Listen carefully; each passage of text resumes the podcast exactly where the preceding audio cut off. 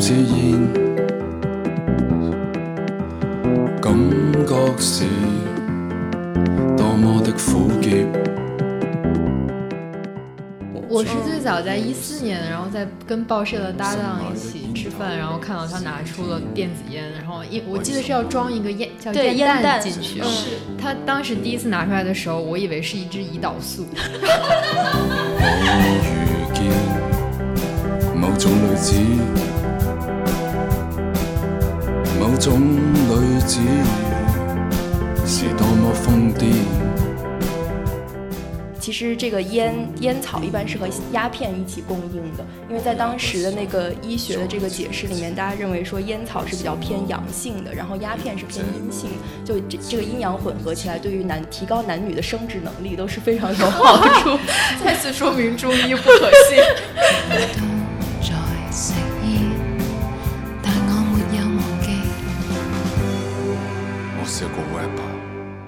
然后他们的对外宣传是说，一战结束后，希特勒把他的最后一包香烟扔进了多瑙河，从此再没有任何不良嗜好。give me a beat。If you go to the after party, we can be company. 就像可能猴子早期都是会酿酒的，它也会去制造酒精一样，就是可能现在社交媒体就是我们新的毒品吧。就是每天看看有几个 follower，然后就 感觉精神受到了一点满足。Not my Body.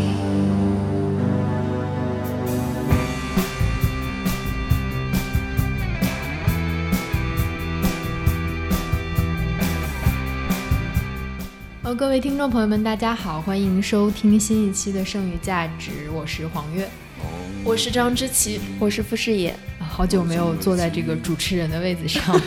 虽然看起来我们三个每期是平等的闲聊，但其实还是会有一个人来控场，对，所以这次又轮到了我。呃，我们今天是想来聊一个呃时下非常流行的热卖小产品，然后可能跟小产品是什么？可能 跟大家的生活都呃会有一些关系，或者是你你会在生活中有所观察，然后就是电子烟。呃，就像我们之前聊呃电动牙刷那一期，可能大家都有听过。呃，其实我们也不想只聊这个资本啊或者产品本身，更多还是想聊一下这个东西背后的一个历史变化，然后一个阶级或者性别的问题，为大家提供一种文化的视角吧。嗯，让大家下次抽烟的时候谨慎一点，多思考一下再抽。然后三个完全不抽烟的人在这边聊，或者把把这期节目推荐给你有每个有电子烟的朋友。我觉得其实人一直在追求使自己成瘾的东西，就是从烟嗯到咖啡，或者是到酒酒酒精。茶茶类的，对，然后吗啡，或者是甚至是性，是不是？嗯对，我觉得成瘾性一方面很吸引人的，就是它会让你 我刚想说这些我都没有，他就说还有戏。知琪在节目开始就猝不及防的开车。我就把这句话咽了下去。我我我是觉得这个成瘾，一方面是很美妙的东西，它会让你比如寻找到灵感，或者说你精神嗯。短暂的更兴奋，或者是你寻找到你个性的一种展演的标志。但同时，成瘾又是很危险的，就是你会失在其中失控，然后你的生命可能不再受你主导，而是被其他东西主导。呃，我记得之前在传统烟草的时代，然后有一个人说一句话，就是说人们为了尼古丁而吸烟，却最终死于焦油。嗯那到了电子烟时代，呃，人们为了还是为了尼古丁，还是为了那种兴奋而抽烟，但最终死于什么呢？就现在还还不知道。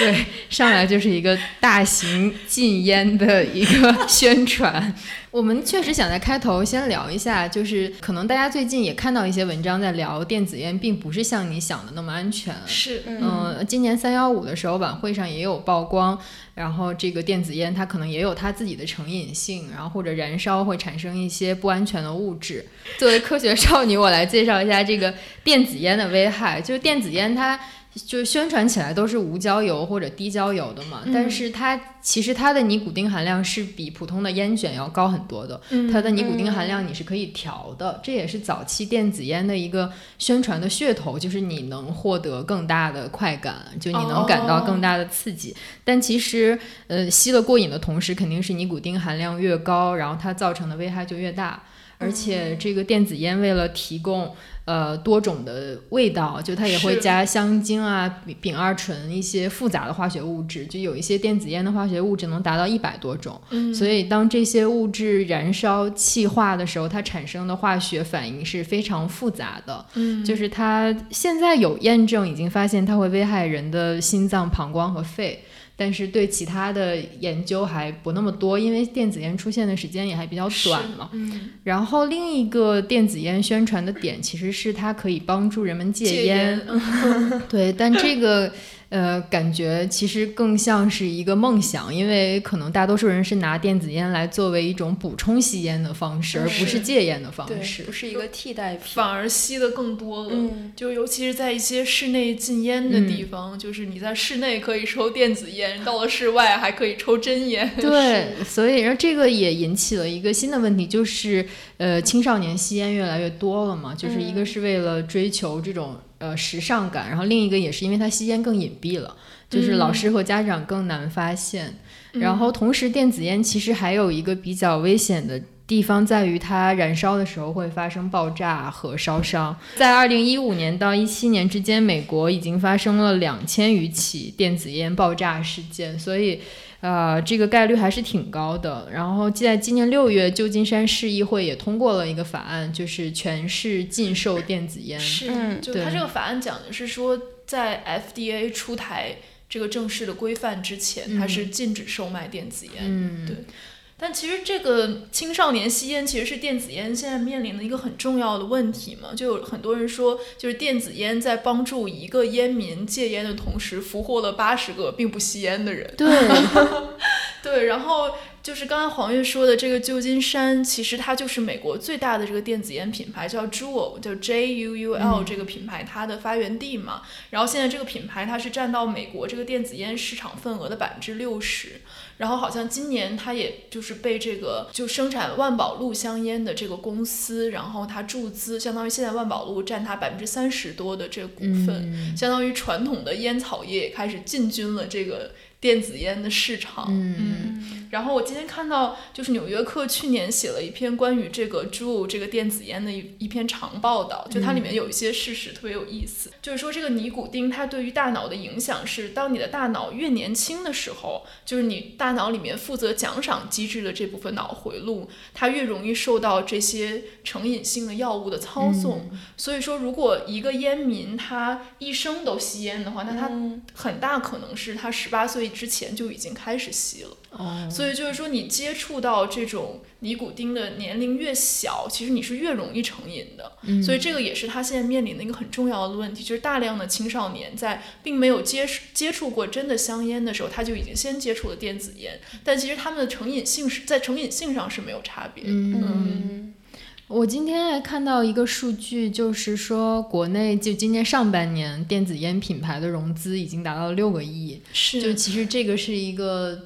怎么说电商的小风口吧，是的是大家都嗯来投入这个领域，觉得可以呃来分一分一杯羹。是的，然后我今天上午看了一下淘宝，就是国内最有名的某品牌的电子烟，它一个一个品类，然后一个月的销售量是三点五万，就嗯其实还是比较惊人的。然后就感觉有更多烟民加入了中国的三点五亿这个烟民的大军吧。是，嗯而且就是现在还有一个呃比较新的电子烟品牌叫 Flow，叫福禄，它的中文、是之前锤子的高管朱萧木出来做的一个创业项目吧。然后它的营销方法其实也是针对青少年，它会赞助一些音乐节。然后在音乐节的现场提供那种给大家试抽的体验的这样的嗯，好可怕啊！对，而且福禄烟这个名字听起来好像清朝末年 说那个大烟膏叫福禄 膏一样。哦感觉它这个是精准定位了一真的群受众哦。嗯，而且像美国现在这个青少年吸电子烟这个问题已经变成了一个非常严重的社会问题。它有很多非常有意思的面向。就比如说，呃，就过去的时候，人们可能对于这个香烟的一个概念，可能来自于一些好莱坞的电影嘛，比如说 James Dean 或者是马龙白兰度那些很经典的吸烟的片，呃，这个照片。但现在这个电子烟，它其实最主要的这种营销和广告的渠道是 Instagram 和 Snapchat。这样的青少年非常喜欢的社交网络，对。然后我看到这篇文章里，他就举了一个例子，他就说，呃，这种新兴的文化在美国叫做 vape，就是 V A P E，它都不是 smoke 这个词，它换了一个新的词。他说这种 vape 这种文化，它的形象现在已经从那种。穿着短袖衬衫吸烟的那种牛仔的黑白照片，变成了就是狗仔队拍的明星在车里面吸，就是在车一个密闭空间里面吸电子烟的那种形象。然后还有一个很有意思，就是说像在这种社交网络上，有很多青少年发那种特别傻屌、无厘头的那种吸烟的小事，就有点像中美国的抖音那种。就比如说你嘴里插着六个玉米热狗的同时吸那个电。电子烟，然后还有因为那个猪那个电子烟，它的就是它的形状很像一个 U 盘，就它不是烟的形状，不是圆的，它是一个扁扁的长方体。就还有一些人就吸一个 U 盘，假装他在吸那个电子烟，就是各种这种傻屌的视频，然后就。被在网上会被疯转，然后那个点击量、播放量都特别的高。所以它这背后是有商家在营销，是吗？有的是有的，但是它其实就是一个自传播的过程。然后就就有人说，就是说，比如像美国或者中国也是一样，它是禁止香烟做那种商业广告的嘛。但现在其实你会发现，电子烟已经不需要做商业广告了。它这样非常成功的广，就是网上营销的套路，它是不需要一个。他自己生产内投放内容，对，去投放广告，对。然后还有一个很有意思的事情，就是就是他这个作者就分析说，他觉得吸电子烟和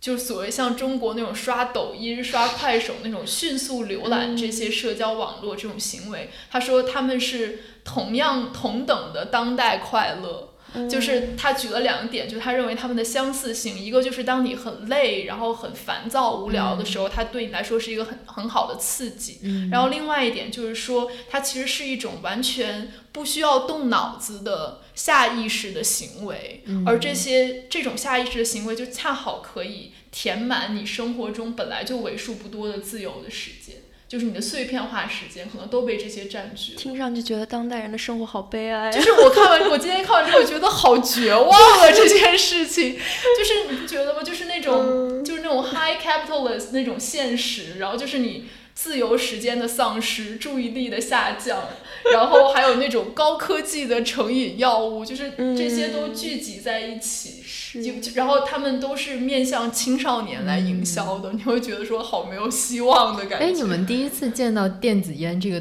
东西是在大约什么时候？我感觉就是最近一两年，我觉得是我回国之后，我很多朋友就会开始抽电子。当时是那个日本的品牌，那个叫 IQOS，那怎么读啊？我也不知道，不知道，反正就是这四个字母。我是最早在一四年，然后在跟报社的搭档一起吃饭，然后看到他拿出了电子烟，然后一我记得是要装一个烟叫烟弹进去。是他当时第一次拿出来的时候，我以为是一支胰岛素。我我那是我第一次见电子烟，然后我就在想，为什么这么年轻就要吃着饭往肚子上打胰岛素了呢？然后发现他把它塞嘴里了。对，后来他发现他放进去了一个胶囊一样的东西，然后就对开始在室内吸烟，然后我非常的惊讶，我到现在就是每次看到别人吸电子烟，还会想到那个胰岛素的样子。我好像就是最近这，好像就去年的时候，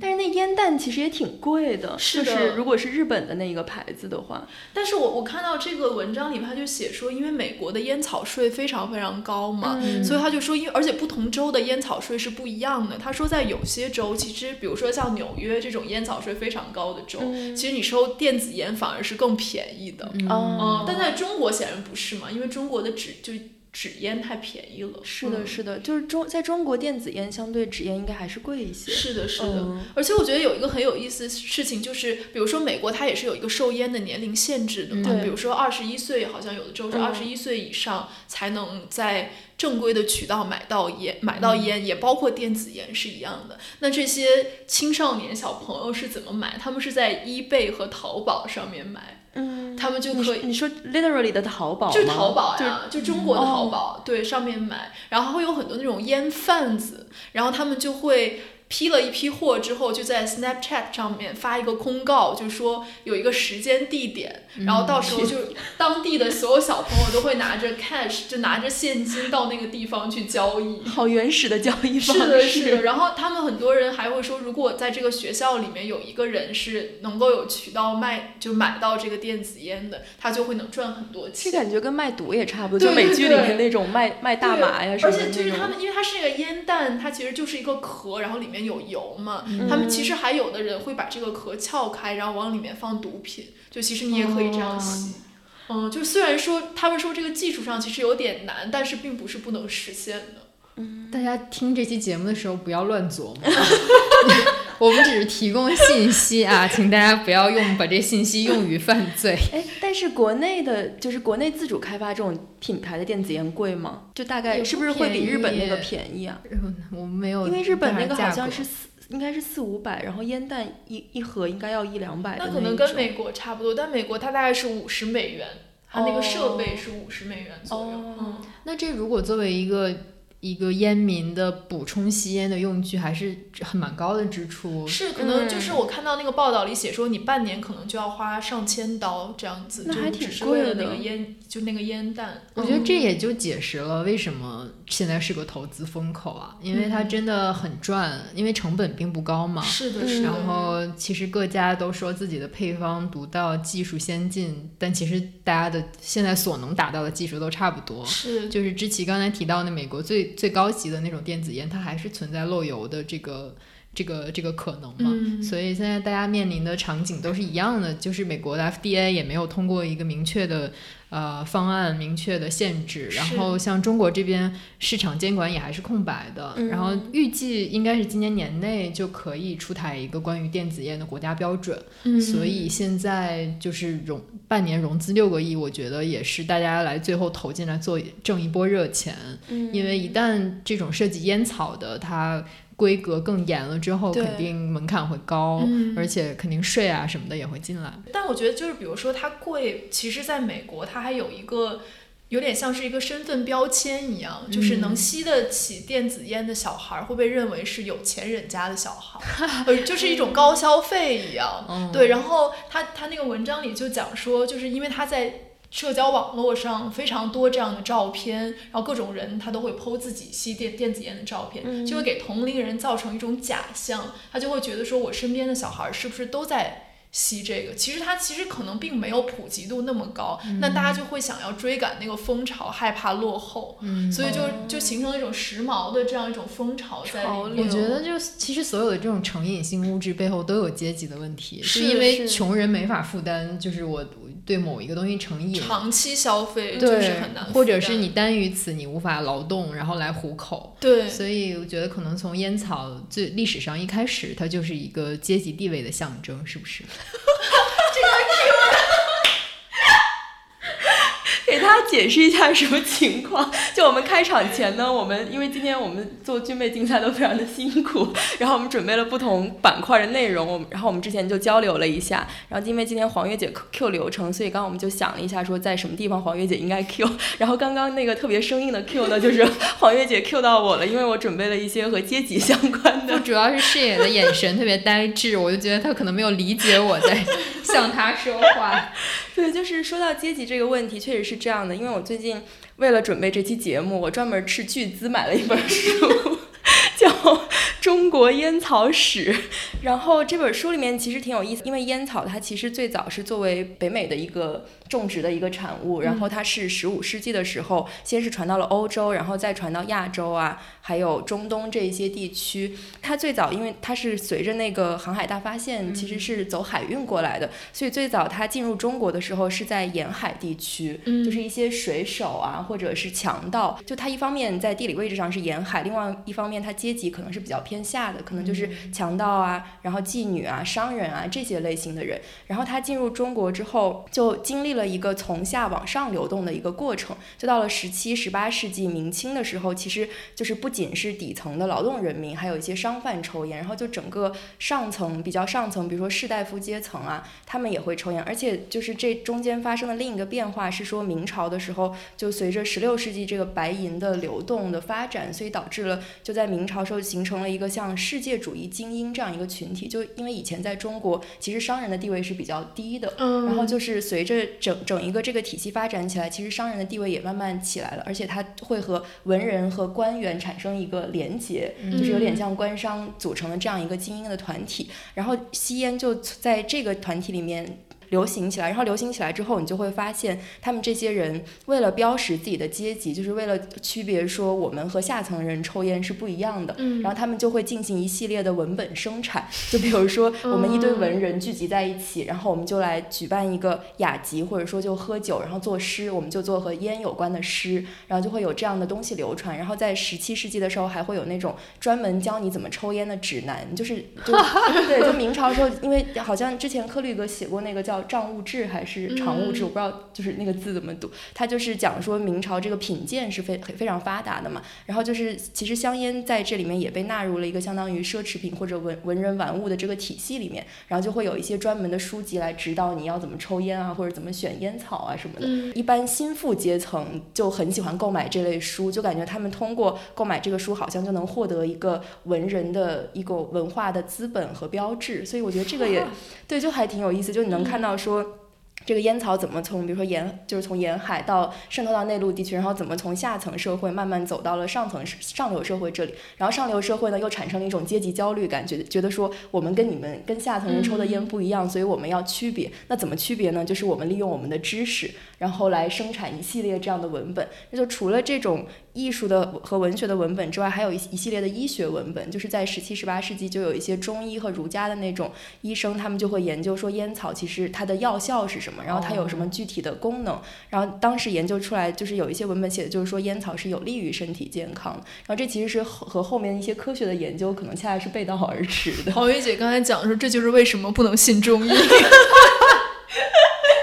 对，所以我觉得整整个这个过程还是非常有趣，就你能看到说知识的生产是怎么为一个阶层，或者说为一个这样的活动来划分出不同的阶级，还有不同的标识的。对，是也刚才提到，就专门出书教你对如何吸烟哦、嗯这个我想到，就其实美国在一战之前，然后女性是。呃，不能在公共场所吸烟的，嗯然后就也有女性因为在孩子或者在公共场合吸烟，然后被被抓了，被要坐牢啊什么的。然后在一战之后，因为大量的男性去了战场嘛，嗯然后女性会从事男性的一些工作，然后也开始慢慢的吸烟。然后那个时候，美国就有一些男的觉得女的不会吸烟，就是哦女的不懂烟的艺术，然后就会给女性开讲座，就是 the art of smoking，就是就是教女性，就你如何来品鉴烟草啊，你如何吸烟才是优雅的。哦，哎，这个也很有意思。就我觉得和和我刚讲的这个其实是有一种平行的关系，就是可能就是对于这种男性精英来说，他们觉得说吸烟是我们最早掌握的一项技能，对所以我们有义务要把这个我们认为正确的知识和正确的使用方式来传递给教授给别人。直到今天，都有一些直男特别喜欢指点别人抽烟的姿势是不是正确呀、对，而且然后他说一看你就不是一个会吸烟的人。对他们会看，就说你会不会过肺，就好像说你好是你吐出来那个气，就如果你不过肺的话是不一样的，和你过肺。所以说这里面其实也是有一个抽烟的鄙视链，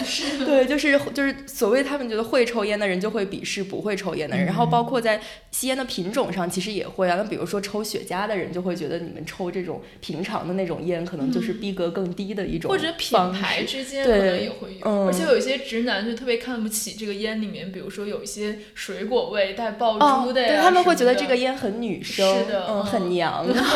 我觉得这就能解释为什么就就第一波女权主义运动会被会会被这个烟草吸引嘛，就因为它一直以来就是直男的一个领域，对就是女性觉得我也有权利吸烟，然后至少在烟草这个方面我是能够获得解放和平权的。嗯，但不得不提的就是，呃，就是当那一波运动中的这个对烟草的青睐，其实是被烟草公司利用了的。嗯就是我们现在以为就是可能女性吸烟，然后或者是女性有权利吸烟是一个女性平权运动的结果，但其实它更接近一个社会公关事件的结果吧。嗯就其实在，呃一九应该是一九二九年的纽约的复活节大游行上面，然后被誉为现代公关之父的爱德华伯内斯，其实是受了美国烟草公司的邀请。嗯然后他就去雇佣了一些呃美丽的女性来参加这个游行，她们一边游行一边吸烟。嗯当时的一个口号是“自由的火炬”，就 “Torch of Freedom”。然后他还雇佣了一些摄影师来为这些女性拍照片，发给各家媒体。摆拍，对，然后真的是一个非常成功的公关事件。是的，是的。黄媛姐说到这个，我也想到，在中国其实也是，就是到了二十世纪，应该是二三十年代的时候，然后上海就兴起了这样一批就所谓的摩登女郎嘛。但她们其实很多都是那种妓女，就是也是那个中国烟草史里面，他就讲了说有一个有一张那个画儿，然后这上面就是画的是一个女性，她坐着一个人力车夫的车，然后她是一个裹小脚的女性。嗯然后她就是一手抽抽着一根烟，然后她的脚上面有一只脚上的鞋子掉了，旁边有一些男的在帮她找鞋，哦然后她这个就是鞋子掉了，这个脚就显示的是一个小脚，这就是一个、哦对一个女性出现在公共空间，然后她一方面好像又有和传统非常有关，但一另外一方面她叼着这个烟就又是显示她是一个非常现代的人，嗯然后在这个里面，其实广告也起到了很大的作用，就是在这个时候也是，比如说一些广告的文本啊或者海报上面就会出现这种独立的摩登女郎的形象，然后她们是抽烟的。嗯，我觉得这种跟烟草有关的女性形象，其实反映的是一种很西化的审美，就是很摩登、对很平等、很自由。之前看哪本书里面写，就是他那个作者发现，就是不同国家针对女性的烟盒上面画的女人的形象是不一样的。嗯就比如日本，然后他会画女性，然后告诉你，你如果抽烟，你是一个很独特的女性。那如果印度的话，它会是旁边有一个白的白人男性给你递烟的一个场景。哦，就是非常东方主义的一对个视角。然后它如西班牙的烟盒上面是呃，比如一个女战斗机飞行员之类的，就它体现的是女性可以跟男性一样。从事某种很有男子气概的哦职业，嗯所以这里面香烟就被包装成了一种很现代、很西式的文化嗯感觉。嗯，对，但其实就是在比如说像我刚刚说到的上海这个，它因为他们抽的是卷烟嘛，然后卷烟哦其实是一种西方传过来，因为它这个卷烟的机器就工业化卷烟机器最早应该是一八八一年发明的，然后它是后来才就扩展扩展到全球。因嗯为我记得我今天也是看那个书里面，就是说美国的那个制烟大王叫詹姆斯·杜克，就是美国杜克大学的那一家，嗯对对对。然后他就是在得知了这个卷烟机发明之后，把那个世界地图摊开，说我们就要去世界上人口最多的国家，就是要占领那里的市场。然后得出的结论就是中国，因为我刚刚说就是卷烟是一个比较现代的象征嘛，但其实，在卷烟之前，就是中国就抽抽烟的这种女性或者说我们抽烟的方式，其实也是有很多多种多样的，比如说有旱烟啊，然后还有鼻烟壶啊，就是各种形式。但但是我觉得女性抽烟往往都还是和男性有关系的，就刚刚黄月姐说到几种形象，然后我就想到我今天在看那本书里面，它也是讲说，比如说精英女性她们通。一般是通过两种方式习得抽烟，一种是由丈夫或者其他男性的亲戚指导，然后另 然后另外一种就是，如如果是在他们还没有，比如说嫁到别人家之前，他是怎么习得呢？就是通过社会经济底层的一些妾室或者女仆私下教授，所以就是这两种方式。然后还有一种就是在晚明时期，因为这个青楼文化非常发达嘛，然后就受过良好教育的女性，她们其实是会和当地的一些名妓，就那些艺人，因为这些人其实也是有一定的文化水平的，然后他们会跟他在在和他们的相处之中学习吸烟这一种方式。然后其实，在明末的时候，就是这些名妓啊、娼妓啊，他们的烟草消费是非常高的。呃，吸烟它是成为这个高级青楼里面提供的商业化招待必不可少的一部分。就是假如说你是一个男性，你进入到这个就是青楼里这种高消费项目。对 对对对，就是就是一个项目，然后这个项目叫做打茶为仪式。呃，一个名妓她要为男性客人献上一个烟管，然后后就而且就是这个过程中，就是说一般这个男性是要进入这个女性的房间，然后你们坐下来抽一个烟，这就表示你们接下来可能有交欢的可能性。啊，嗯，所以它好像是一个社交礼仪的一个部分，感觉。而且还有就蛮有意思的一点是说，其实这个烟烟草一般是和鸦片一起供应的，因为在当时的那个医学的这个解释里面，大家认为说烟草是比较偏阳性的，然后鸦片是偏阴性，就这这个阴阳混合起来，对于男提高男女的生殖能力都是非常有好处。再次说明中医不可信。然后，然后这个烟草好像说可以防止男性早泄啊什么的，所以呃跟现在的研究正好是完全相反的，因为烟草会嗯损损害男性的性能力哦，所以一定要少抽烟。对，是也说这个，我就想到刚刚我们还在讲说，就是。就比如说有一些站街的妓女，比如在欧洲啊，或者在其他国家，其实也是通过交换烟或者借个烟、借个火这种方式来交换一个暗号吧，相当于是。对，是的，是的，嗯。而且因为因为它是和妓女有关系的嘛，所以在整个的这个明清的话语里面，其实吸烟的在公共场合吸烟的女性一直和滥交联系在一起，嗯。就大家都会默认说，如果一个女性她在公共场合吸烟，那她可能就一定是一个妓女，然后如果她也是一个妓女，她就一定有不止一个性伙伴，就她这个逻辑链条是这样的。然后包括我记得这个书里面还写到说有一个案例是一个男的要告他的老婆还是什么，然后他其中的一条罪状就是说他晚上在街边抽烟，就是一个女性在公共场合抽烟，所以他是不检点的，就是这在当时是可以被。作为一个罪证的，就足以说明这其实中间的联系还是很多的。然后我想到说，其实，在很多电影里面也会有一些这种暗示，就是一个抽烟的女性，她总是风情万种的，很风骚的。是的，是的，嗯，就但是在上世纪应该是三四十年代，就是美国的那个香烟市场开始朝女性打开之后，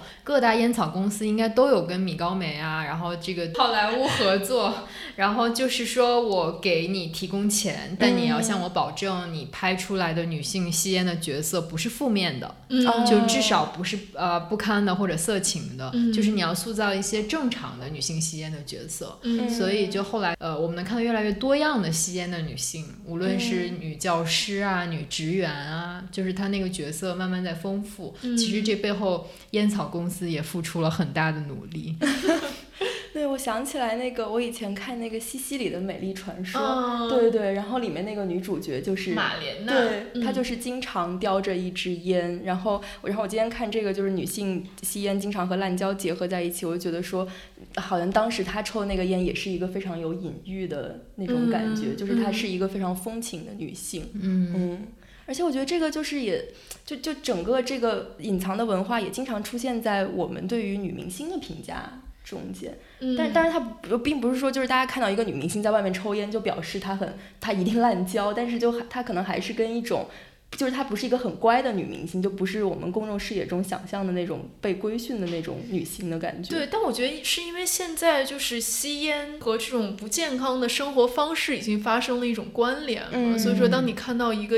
本来形象营造是很阳光、很健康的这样一个艺人，比如说他在呃被狗仔拍到的画面里面抽烟，嗯就会觉得说他好像人设崩塌了这样子。嗯嗯我觉得这个流变其实挺好玩的。从最开始，他可能是不检点，或者是从事嗯特殊职业者，然后到后来是一种特立独行的展演，就是我嗯吸烟代表我有性格，代表我解放。嗯然后到现在，就是吸烟被拍到，尤其是公众人物，成了一种貌似有违公德的一个一个，或者说它是一种自我管理失败的一个嗯表征吧，就是说你是一个很不注意自己嗯健康的这样一个人。嗯，这就跟那牙刷那期对上了。就如果你牙齿不好，你就自我管理不善。是是，就二零一四年的时候，那个美国疾控中心当时发了一条建议，就是说电影要减少吸烟的镜镜头嗯对，就是说电影现在的吸烟镜头会导致未来美国六百万孩子就是可能加入烟民的行列。嗯，然后，如果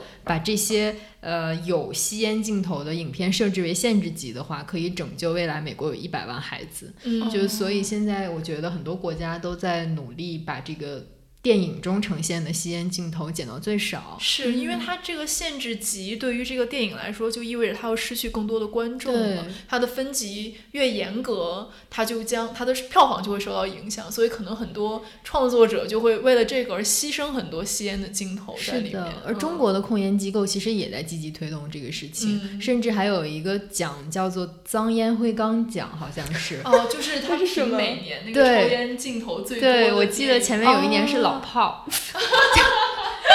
就里面无数他们无数每个人都吸烟了，嗯包括那个许晴，我记得吸烟的镜头拍了很长，嗯对，所以我记得那一年是颁给他了。我记得那个徐浩峰的那个师傅里面，宋佳也是抽烟，而且他抽的特别美，就是有一个烟托。对烟对，托我就记得嗯当时那个电影播完之后，淘宝上特别多那个同款，就它是像哦一个像戒指一样的，然后就你套在这个手上，它可以把那个烟撑起来。嗯，嗯然后好像那就我后来还去查了一下，好像那个是。是应该是上世纪二三十年代还是三四十年代特别流行的一种很摩登的那种吸烟的辅助工很优。雅哎，就因为有一些烟民，尤其是抽很久烟，他那个手手之间确实嗯是有那个污垢的。对，而且会嗯有味儿，其实这个是会就很好的避免这个问题。哦，好优雅哦！说到这儿，我想起来，就是其实我爷爷当时吸烟的时候，他是自己卷烟抽的，就是会把那个烟叶烤干买回家，然后捏碎放在小盒里面，嗯然后吸烟的时候撕一截儿那个白色的纸，然后把烟叶搓细了之后卷进去，就是没有过滤嘴的这种烟。哦，对，然后到我爸爸，他可能二三十岁抽烟的时候就已经是带过滤嘴的香烟了。嗯然后在我们那边有一个不得不提的香烟，就是宇宙牌香烟。对，呃，大家可能看过马季那个小那个相声单口相声，是一九八四年第二届春晚上面的一个相声。然后呃，我省的这个商业头脑也就这次发挥了一下，然后第二年就注册了这个宇宙牌香烟。然后我后来了解到一个很有趣的意思，很有趣的事情，就是因为马季当时那个相声是讽刺这个质量不好啊，这个良莠不齐这样一个市场的乱象。嗯，然后当时我省其实不是我省，就是我出生那个地方，那就就是创办了这个宇宙牌宇宙卷烟厂。哦然后他们第二年就派人来北京找马季，就希望他在八五年的春晚上再出一个节目，为宇宙牌香烟平反。就是说宇宙牌香烟质量也是好的，然后也是上乘的。然后马季当时答应了，但因为后面种种原因，八五年的时候没有给他安排那个节目。然后后来没上成春晚，对，然后马季就没有为他平反，但是马季后来成了宇宙卷烟厂的那个代言人。就他甚至因为可能东北的那个烟草的质量没有那么好，然后他甚至从云南介绍那个原料厂嗯为宇宙卷烟厂运送云南的原料，然后还为在我们那个县城提了一块石头，我记得上面写的是宇宙精神还是什么，就非常神奇。我不知道，这个我不知道你们那边有没有哎，我不知道你们那边有没有宇宙这就有牌香烟。点像陈秋帆写那个太空大葱。反正真的是有宇宙牌香烟啦，然后他还出了两种，呃，红宇宙和白宇宙。白宇宙呢，就是更平民、更平价一点，我记得是三块钱一盒，好像。红宇宙是硬壳的，就跟精装书一样，就硬的，然后是五块钱、六块钱一盒。对，然后但他们现在都已经统一被哈尔滨卷烟厂收购了，所以已经没有宇宙牌香烟了。黄云姐刚说这个，你爷爷和你爸爸这个抽烟形式，我就想到说，其实像你如果说现在大家都在抽这种工业卷出来的烟的时候，又有人返回到，比如我自己来卷烟，就感觉会被认为是一种腔调或者一种姿态。对，或者说明嗯你抽的很专业，对对就是你拒绝一种大众工业工化的业品方式对对对，这跟用那什么手工香皂什么之对，有有机蔬菜可能。所以这一期节目把我们以往的题都串起来了，是吗？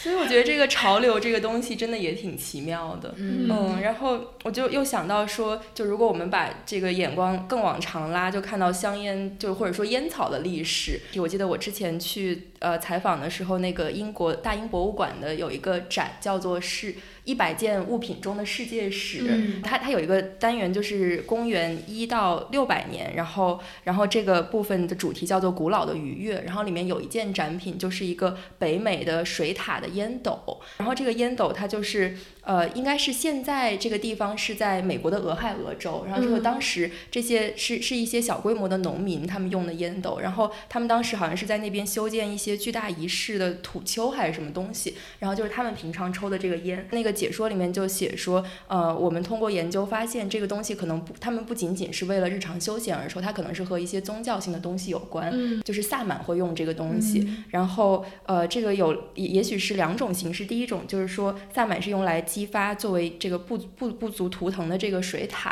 然后第二种水獭是什么东西？就是一个动物，就那个水獭，嗯，就是很可爱的。对对对，哦就是就是那个。然后第二种就是说，可能在接下来伴随萨满展开精神之旅的时候，这个水塔是他一个 spiritual guide，就是相当于把他引导向另外一个世界的时候需要这个东西。所以就感觉说这个烟烟丝或者说它化成这个气之后，然后就和它这个动物这个实体发生了一种关联，就它其实是一种非常具有宗教意味的东西。嗯，对，而且就在早期，因为这个欧洲殖民者其实他当时遇到这个烟的时候，应该也是有一些就是宗教和世俗之间的一些争议。然后到后来说他传到比如说亚洲啊，然后非洲啊，然后再到后来它经过比如机械机械化和工业化的生产之后，它现在好像就完全脱离了这种宗教的意味，就变成一个真正世俗意义上的很大嗯众的、很工业化的这种消费品。嗯嗯但我觉得其实很有意思的点，就是它其实不是一个白人世界的产物，对就是它是一个原产地可能是在美洲，最早嗯是由原住民开始的吸食的这样一种东西，然后后来比如说它传到欧洲。嗯大陆的时候，可能也是通过，比如说很多波西米亚人或者犹嗯太人这样的，就是被认为是下等民族的这样的民族去传过去，所以它其实，在很多比如说禁烟的这种话术当中，也会有这样的嗯意味在，就是有一个种族意味在里面。嗯就比如说，如果大家提到说以国家为单位的这样的禁烟、大规模的禁烟运动，就可能比较典型的就是纳粹德国的禁烟嘛。嗯就是有很多人都说希特勒是第一个历史上第一个就是公开禁烟的国家领袖，但其实不是。据说好像在这个十七世纪，当时英格兰的那个君主就已经颁布过一些禁烟的法令，但是就是纳粹德国其实它是一个特别严厉的。禁烟的这样一个政权吧，有一些原因吧，就是一个原因就是说，在二十世纪初的时候，其实德国的科学家是最早的发现了一些吸烟的这个健康危害，因为他在研究上走在世界前列，所以当时德国也有很多民间的这些禁烟的团体啊，在 promote 这个事情。对，然后另外一个。一个原因就是说，其实，在魏玛时期，就是可能吸烟还是一个当时比较普遍的一个现象，就很多人都在吸烟，而且赤野刚才讲的那个背景嘛，就是在十九世纪末的时候，其实是自动的卷烟的机对械开始被生产出来，嗯所以进就是这个香烟开始进入了一个 mass production 的这样一个阶段，所以说当时有很多美国出口的香烟来到欧洲，嗯然后很多都是通过犹太商人嗯在德国售卖的，可能大的烟本地的大的烟草商也都是犹太人在控制的，嗯所以这个也是就是希特勒的政府这个禁烟的一个重要的原因。然后还有一个比较大的原因就是说，当时纳粹其实是推行一种优生学嘛，就是说，呃，比如说什么样的人才配拥有后代，其实是有很多不同的标准的。就是我记得去年有一个很有名的电影叫《无主之作》嘛，那个嗯德国电影，它里面就讲说，呃，这个这个男主人公他的姐姐因为有轻微的精神疾病，然后就被他的医生上报，然后就进了集中营。因为在当时那个优生学的宣传下，就是她这样的女性是不配拥有后代，所以她必须被投投进集中营。嗯就它其实是非常严格的控制，所以说当时在德国其实是针对女性，尤其是母亲的禁烟的这样的宣传是最最严厉的。嗯就比如说，大家会认为说，呃，女性吸烟会跟她不孕不育啊，或者嗯流产，或者是在生产的时候发生意外，这些都有很很就很密切的联系。然后还会认为，就是说，如果一个母亲她吸烟，她的乳汁里面也会包含尼古丁，嗯呃，这个后来被认为是不对的了，没有科学依据的。对，而且当时为了不让女性吸烟，还有一些很多虚假的负面宣传，吸烟会导致人迅速衰老，然后会让女性失去她的性魅力等等，这些都是为了恐吓女性，让她们不要吸烟。刚才我们还讲到说，其实希特勒就是一个那个人设崩塌的 禁欲主义对人，设崩塌的典范，就是他在三十年代刚刚成为那个纳粹党领袖的时候，他其实标榜的是一种非常禁欲主义的人设，就是他不吸烟、不喝酒、吃素、不近女色，甚至连咖啡都不喝。然后他们的对外宣传是说，一战结束后，希特勒把他的最后一包香烟扔进了多瑙河，从此再没有任何不良嗜好。太可怕了。他成瘾的，他成瘾成瘾性的东西就成了权利呀，对，就是是的，是的。然比后任何东西都可对，怕。然后但是他年轻的时候其实是一个非常重度的烟民，据说他每天要吸二十五到四十支烟。天哪！对，然后他后来戒掉了，其实也说明他确实不是一般人了。对，就是意志力非常强。对对对，所以他他自己戒烟之后，他就开始非常仇视吸烟者，然哦后他就认为吸烟者是非常颓废，然后是萎靡不振的那种。然后他还发表过一个就是很种族主义的言论，但是其实非常有意思。他就说这个这个烟草就是 red man，就是红红人，就所谓的红人就是美洲的原住民，嗯对 white man 的一种。呃，这样一种报复，它真的逻辑就是说，因为烟草的产地其实是北美洲嘛，就是北美洲的原住民其实是最早发现了烟草的人，所以他们把烟草从美洲运到欧洲，这就是一种报复。是对什么的报复呢？是对欧洲人给他们酒的一种报复。嗯，就是因为酒的产地一般被认为是所谓的新世界和旧世界嘛，嗯旧世界就是欧洲的那些葡萄酒的产地嘛，那那些地方其实是最早生产酒的地方，然后是白人把酒。运到了美洲给当地的印第安人喝，就导致说他们也有很多因为酒而引发的各种问题，对，酗酒现在原的问题住民酗酒问题还是很严重。是的，是的。嗯然后希特勒就在这里面讲了这样一个逻辑，你不得不想说，也不是没有道理。就是两新旧世界两种成瘾物质的交换。是的，是的。提到这种国家公权力强制禁烟，其实其实现在世界上很多国家也在也在推行就是限制吸烟的政策，包括这两年中国也是限制的，比如北京限制大家在所有有屋顶的地方吸烟，嗯，然后现在就是变成了所有地方的门口都是烟味儿最大的地方，每次去机场走到门口都是一阵烟雾。然后之前王源在那个应该是日料一个日料店里被拍到吸烟，也是引起很大的争议，就是说违反了呃北京市的这个吸烟条例嘛。嗯，对，然后后来就是有一期那个脱口秀大会，就是就是于谦去做那个嘉宾，然后他就讲了这个故事，他就讲说有一些明星吸烟就是人设崩崩塌，而我吸烟就是这个人设做的越来越老，抽烟喝酒烫头。他人设就是抽烟喝酒烫头。，但我觉得这里面其实还有一个问题是跟这个明星的年龄也有，就就是我会觉得说，就五十岁他就随便对对对，就是大家好像也不是那么那么在意了，而且但是如果大家对一个年轻偶像的要求就是你要做一个非常健康、非常正面的人，然后你不能有任何的不良嗜好，嗯嗯但我觉得这个原因可能还是跟室内吸烟有关系吧。嗯就是我觉得可能很多不吸烟的人，对于在室内吸烟这件事情还是有很多抱怨的。嗯，确。实有哎，嗯，对，就比如说在我们供职的这个 某单位媒体行业，就是媒体行业里面的男老师们，就为了标榜自己是有文化的男性，是创男性创作者，这段掐了 别播。对，我觉得就是好像抽烟或者说这些成瘾性东西，好像确实一方面又会经常和创造性活动联系在一起，嗯所以我觉得这可能也是文人就是话语的一个结果。但我觉得可能也许有一些真正的关联嘛，就如果你是一个重度脑力劳动者的话，就是需要这些成，瘾性的可能更，需要是吗它一点，也许。而且我觉得是你一旦真的依依赖上了某个东西，你如果缺失了它，你不是会失去灵感，你是会失去正常的生活状态。是就像弗洛伊德，嗯他已经心脏病很严重了，他是然后抽血家是吗？对，然后他嗯喉咙和口腔都出了问题，甚至那个脸后来都破了一个洞，嗯但是他不抽血茄还是无法正常生活，就他整个生活的秩序都会打乱，所以这这就是成瘾性物质的一个。我有一个朋友出去露营、爬山，然后都要带着咖啡壶，就是 就是他如果一天不喝咖啡，他就会浑身酸痛。然后就是萎靡不振，就是一种形成了一种类似药物依赖的感觉。嗯哦，但我觉得这个也挺有意思，就是因为去年我们就出过那本书嘛，就是叫《纳粹嗑药史》嘛，嗯就是讲整个德国在二战期间全民嗑药的那样一个历史。就是它其实很有意思，因为其实就是纳粹德国其实它也是严厉禁毒的，就它禁毒的力度可能比禁烟还要大。但是后来为什么会造成一种全民嗑药的效果？其实这个就跟刚才黄月姐讲的那个思路是完全一样的，就是说在纳粹接管政权之前，其实德国本来就是一个全民嗑药的状态。嗯然后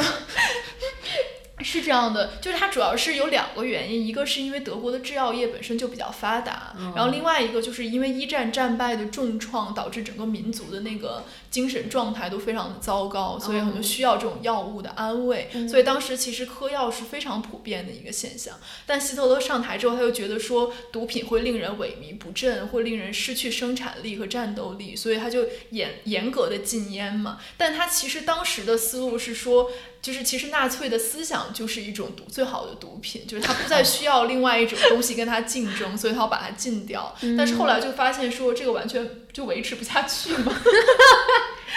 然后一切口号都不如真的毒品来对，然后后来就是在那个纳粹治下，他们就研制出一种新的毒品，叫博菲丁。其实就今天我们说的冰毒嘛，它是一种非常强效的毒品。然后当时特别特别的流行，就是广告铺天盖地，你都难以想象一种毒品的广告，就会在地铁上、大街小巷贴出来。然后它的广告语非常有意思，它就把它就是形容为一种灵丹妙药，就是可以促进血液循环、缓解情绪低落、抑郁、治疗女性的性冷淡。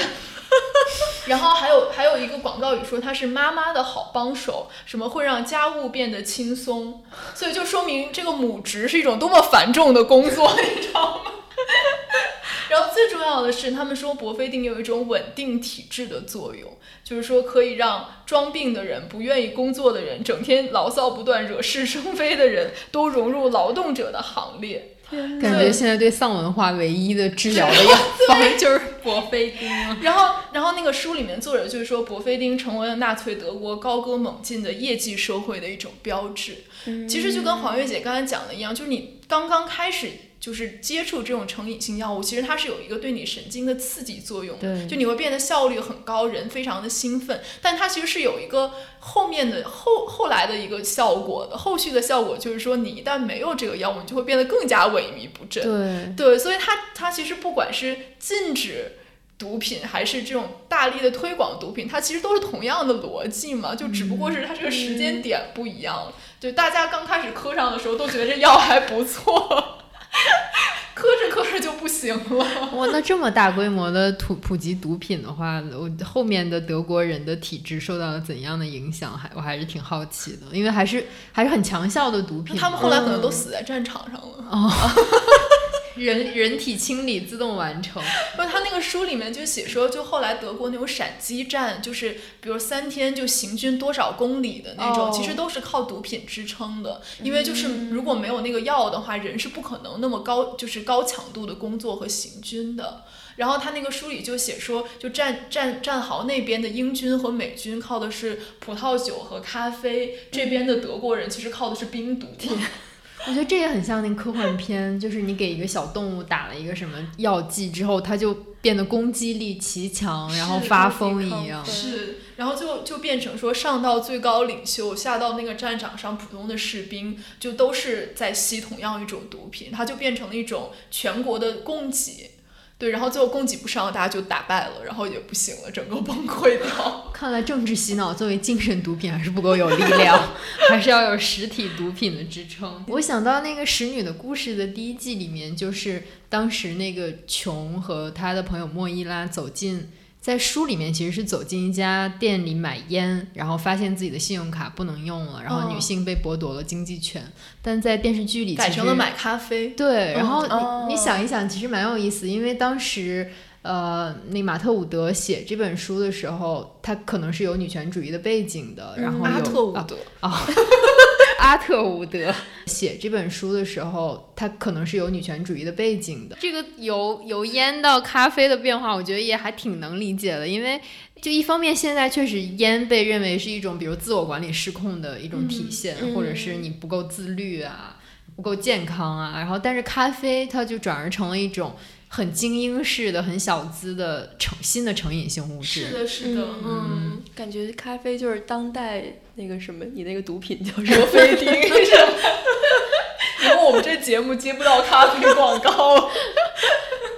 但我觉得这个烟在中国的社会里，它有非常复杂的社会意涵。我记得之前视野写他爷爷去世那篇嗯那个返乡的稿子，我记得他写在那个葬礼活动的现场，就来帮忙的人是要，就是你们家人应该是作为主人，每人发一根烟，对，是要发烟，就是就是他好像是那个起灵仪式的时候，就是帮忙抬抬抬那个棺棺还是什么的人，就是要给他们发每个人一包烟，而且是非常贵的烟。就是像那种红白喜事都会这样，就现在有些婚宴上对。还会每一个位子上摆、嗯。每一桌吧摆一条那种中华呀、或者对什么那种香烟。对是，然后好像中国有一些这种祭拜仪式上，就也不插香，插烟烟，我也有见到过。对然后那个香港电影里面也，我记得也嗯有。结拜的时候插三根儿烟，对。我之前我前段时间还看了那个扫毒，好像里面就有这一种。但是像黄媛姐刚刚说，我觉得就是在中国，好像烟和酒确实一直都是联系在一起的。比如像红白喜事里面也是，就是你嗯一定是有烟必有酒的。嗯然后像我刚刚讲那种，就是比如说明代文人文人的那些交往啊什么，他烟和酒也是，就是它它永远是一个相伴相生的东西。而且我觉得它确实是一种。有点像是一个高消费的标准一样，嗯。就比如说你你在婚宴上，你这一桌要有一瓶，比如说茅台或者是五粮液，然后有一条中华的烟，就好像这个婚礼还是主人还是尽了心的这种感觉，规格嗯。还可以。就嗯。其实它作为一个有点像阶级标识吧，而且就是因为这里面它其实烟酒确实是可以分出很多等级，就是贵的烟确实可以很贵，然后贵的酒也可以很贵。嗯。嗯，我觉得最后其实我们可以聊一下，说它这个流变过程未来会变成一个什么样？因为已经嗯从纸烟就是这种呃植物植物载体的这样的香烟，嗯然后最后变已现在已经变成了电子烟嘛，然后可能未来会有一些新的形式，然后人们抽烟的原因和需求，我觉得也会发生变化。就比如说我在看那个讲美国的青少年吸电子烟的那个文章里面，他就采访了一个中学生，一个小女孩儿，然后他就问她说：“你难道不知道这个烟其实对你身体是有损害的吗？”然后这个女孩儿就说：“嗯，其实。”其实我们是有一个非常微妙的感情在里面，就是一方面说我们被认为说，如果你是个年轻人，如果你是很酷的小孩子，你应该去吸电子烟。但另外一方面，如果你真的成瘾了，你开始依赖它，人们又会对你产生一种负面评价。所以他就讲的是说，就说我们可以在聚会的场所，大家都在的时候，我们一起吸这个烟，然后我们可以发各种的照片、视频到社交网络上，这个被认为是酷，会被认为说你是一个受欢迎的小孩儿这样一个标志。但如果哪天你被发现说你自己偷偷的一个人在那个厕所里面，或者说在更衣室里面吸烟，大家就会觉得说，哦，你是个烟鬼吧？就是它其实是有一种。我觉得很微妙，这个感觉就是说，它其实变成了一种社交货币，它的社交属性、它的展演属性，或者说它被抛在 Instagram 这种社交网络上，证明我是一个酷小孩儿，这个属性大过了它实际上去嗯消费和吸食这个烟本身的一个属性。嗯，对，就比如说像我们父母那一代人，他们可能也都是从比如说青少年十几岁的时期就开始抽烟，但是你感觉说这个风潮在他们身上是过不去的，因为他们真的成瘾了，他们就变成了一生的烟民。但对于这些年轻的小孩来说，其实你也很难讲这种行为对他们来说到底意味着什么。他们是真的需要一个提神醒脑的东西，还是说他们只是认为这是一个风潮，是一个时髦？无论是中国还是外国，就是十几岁的小朋友第一次吸烟，可能半是出于好奇，半是出于社交需要。是的，是的，就是嗯别人一群朋友在吸，然后你也就吸一下，这样。对，而且就是有点 peer pressure，就是对就因为我记得在我高中的时，呃，在我初中的时候，就是大家就会觉得说，就像你自己刚刚说，就是吸烟的，尤其是男生，其实是非常酷的。就如果你不抽烟，大家可能就觉得说，哦，你还是小男孩儿，就感觉嗯抽烟对于男生来说很像一个成人礼。对对对对，就有那种感觉。我觉得这个其实，在成人身上也是这样，就可能会是很多人戒烟的一个障碍。嗯就是你本来你觉得哦，我今天不不抽烟了，然后当你到了一个社交场合，然后张三李四都来给你烟的时候，递烟，然后而且尤其大家会说你，哎，你之前抽了，你怎么不抽我的这根？嗯，他就又多了一层社交上的压力。是是的是的而且我觉得他的社交属性确实非常强。就我经常观察，有两个男人相互之间递烟，就非常，我觉得就非常微妙。而且就是说，也要看一下说你给对方的是什么烟，然后包括说你接不接我的这个烟，你是抽自己的烟还是接别人的烟，这里面感觉都会有有讲究。哦，我就想到说，我男朋友那个他开了一个店嘛，嗯然后他开店的装修期间，他那个包工头就送给他了一包烟，是他从来没有见过的一个品牌，叫做大鸡。鸡是哪个鸡啊？鸡公鸡的鸡。然后可能就是他们那个老家或者是哪里一个地哦方的品牌，嗯，对，所以它其实确实是带着阶层的属性在里面是的，是的，嗯，而且想讲到这个社交需求，我想到就是，比如说在在明清的时候，这些女性如果她们是在家里面抽烟的话，就很大一个功能是说，她们跟她们的丈夫一起抽烟，或者说跟她们的朋友一起抽烟。嗯就是就是一方面是比如聚说众 抽烟，对聚众，但但是他们如果是在自己的家里面，而不是公共场合，这其实是可以被接受的。嗯然后呃，如果你跟你的丈夫一起抽烟，其实是被视作夫妻感情好的一个表现。嗯，所以就感觉从那个时候开始，吸烟的这种社交属性，或者说它通就是一种共同爱好，对对对，就是它通过这个是可以连接出连接起很多人的。嗯，很好奇，是因为多少女性不能忍受二手烟而开始尝试一手烟？就是被迫吸，对啊，就跟闻不了你吃了韭菜盒子，嗯我也只能吃一个，这差不多同一种。这样咱们接吻的时候就谁也不用嫌弃谁了，对，然后这样生下来有问题的孩子，就可能 大家生不出孩子也没关系。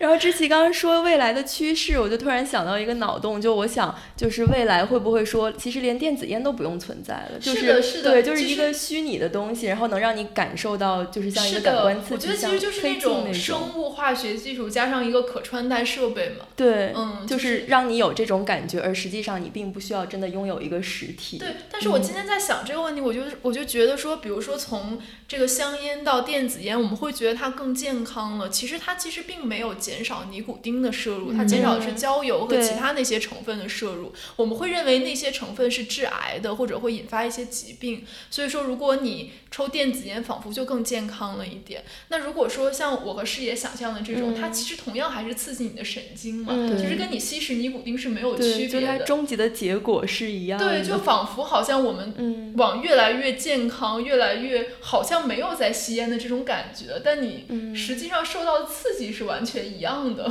所以可能电子烟的未来还是啊、呃胰岛素嘛，就是你给你 给你打一针那个带有尼古丁的缓释的东西到你的体内，然后它比如它可以释放一整天，你的让你的保持兴奋，对不对？感觉黄月黄月姐发现了一个商机，黄月姐马上可以投入到这个创业大军里面。赶上其这个实现在，也有，就是这个一种戒烟的疗法叫尼古丁替代疗法。嗯，就是它哦只向你提供尼古丁，然后会缓慢降低它的这个摄入量嘛，然后最后戒断。但我就会觉得说，未来我们会不会进入一个非常依赖这种成瘾性，或者说这种对神经有刺激的药物的我这样一个时人类可能嗯。一有史以来一直都是这样的，就像可能猴子早期都是会酿酒的，它也会去制造酒精一样，就是嗯。可能现在社交媒体就是我们新的毒品吧，就是每天看看有几个 follower，然后就 感觉精神受到了一点满足。嗯，其实我今天看他这个写美国青少年系电子烟，我就觉得跟中国小孩喝奶茶特别像。完了，我们不是还要聊一期奶茶的吗？你不觉得吗？就是一定要大家一起去喝，然后对，而且也是那个杯种社交子网红对化，对对，然后举着那个个杯子拍照这样子。但其实奶茶确实也是一种成瘾性的，就是茶糖嘛对糖和茶嘛，嗯其实都是。但如果你是一个在家偷偷的喝奶茶，喝成一个胖子的人，你会被指责说你是一个自我管理非常差的人。一个完美闭环。对，天哪，这都感觉都是相通的。但是想一想，还确实是可能电子烟的这风口比牙膏还要高，比牙刷还要高一点。你毕竟没法刷着牙自拍传到 ins 上。也是没有，也可以拿着牙刷自拍，对吧？这么多 KOL，但是你如果按照知棋上次开车的那个套路来理解的话，你拿着一个牙刷自拍是很不雅的一件事情。然后也不能大家一起到外面找个地方相聚刷牙，拿 拿着电动牙刷一起是刷相聚刷牙还是相互刷牙？相互刷可以发展一下，我觉得是一个非常好的社交行为。好好，我们今天打算就聊到这里了。就如果再聊的话，就收不住了。就防止知棋把车开到一百二十迈，现在三十迈先给它掐断了。对，本来这期的那个主题是呼吁大家，无论是传统香烟还是电子香烟，大家都呃能远离尽量远离，然后也不妨了解一下背后的跟阶级和性别有关的历史。到最后落脚点变成了防止知棋开车，让我们 继续让这个节目保持健康。好的，那今天的节目就到这里了，感谢大家收听，我们下期再见，拜拜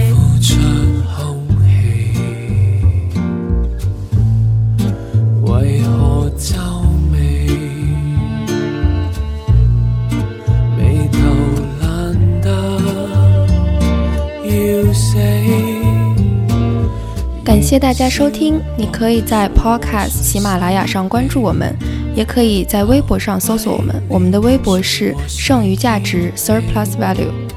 无法把谁和谁看清，情绪很朦胧，难以